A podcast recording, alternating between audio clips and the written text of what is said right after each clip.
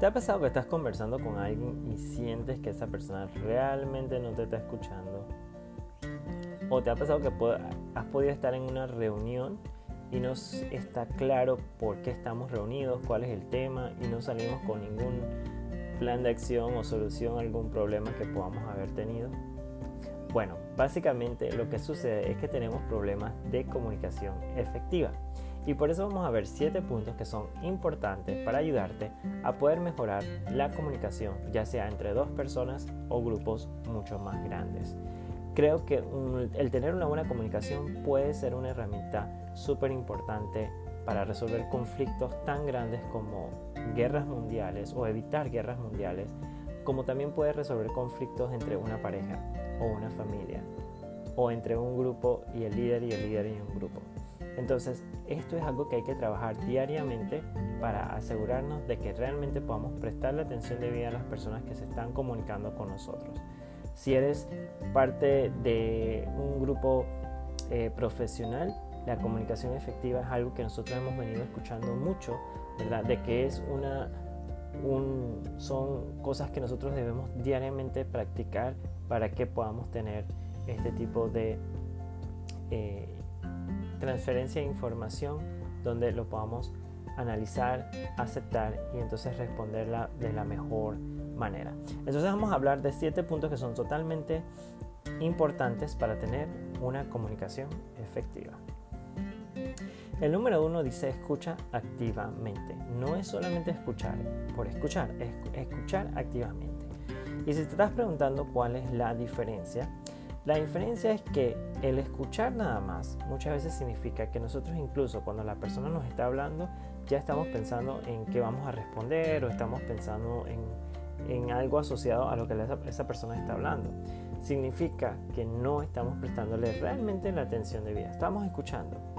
El escuchar activamente, al contrario, significa que podemos nosotros, después que esa persona termina de hablar, de repetirle lo que esa persona nos acaba de decir.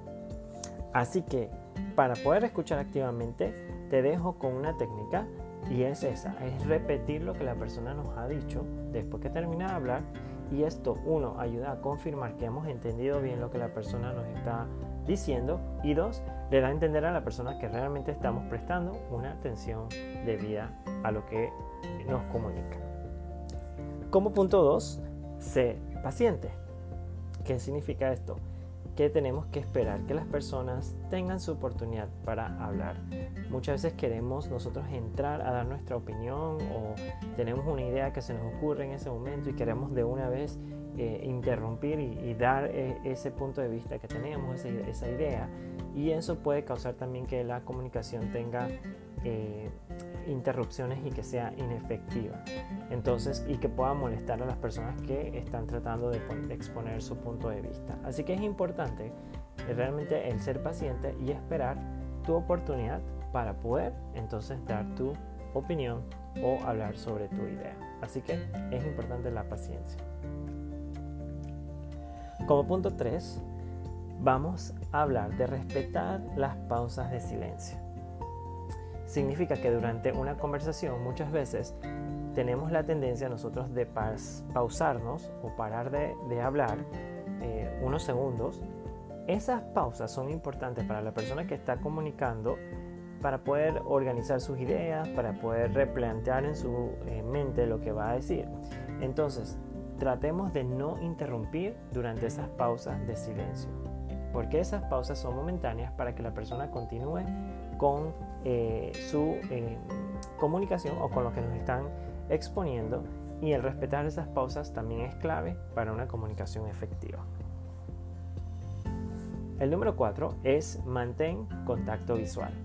Esto es algo que también escuchamos mucho, pero todavía hay muchas personas que no logran tener un contacto visual a la hora de establecer una conversación con una persona, incluso durante una reunión, si te estás dirigiendo a una persona en particular.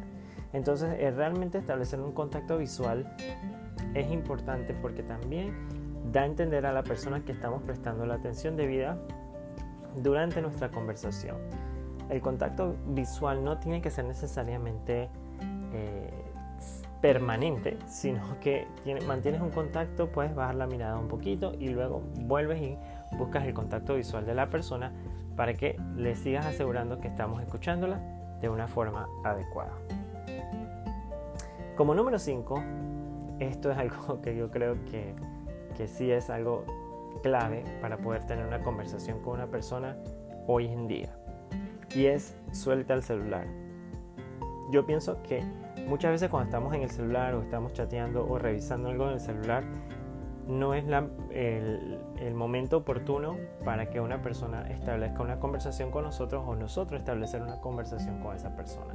Porque realmente no les estamos escuchando, estamos viendo algo en el celular, estamos chateando con alguien o escribiendo con alguien y en ese momento no hay una comunicación efectiva.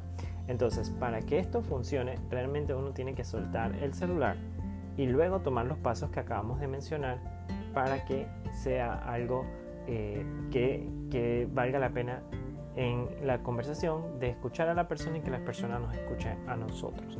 Así que suelta el celular durante una conversación, también suelta el celular en una reunión o incluso cuando estás en una capacitación, porque muchas veces la información importante no la vas a captar porque estás en el celular y eso puede hacer que eh, pierdas algo muy valioso durante esos momentos. Así que siempre que puedas, pon el celular en silencio, suéltalo y pon la atención debida a la conversación, a la reunión o a la capacitación.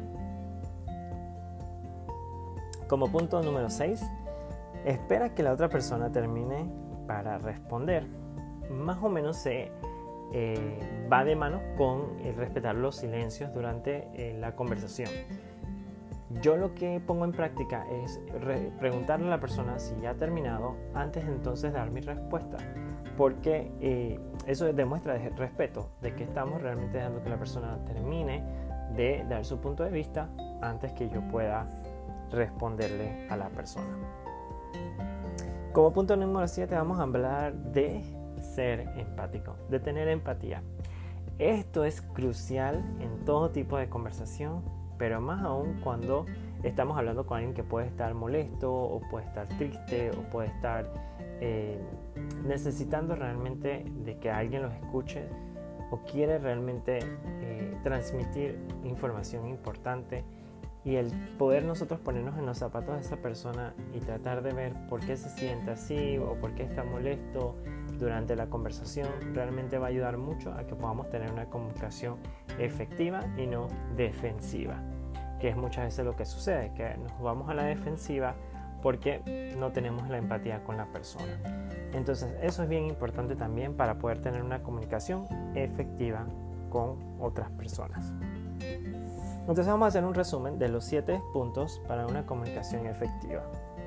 Número uno, escucha activamente. Número dos, sé paciente. Número tres, respeta las pausas de silencio. Número 4. Mantén contacto visual. Número 5. Suelta el celular. Número 6. Espera que la otra persona termine para responder.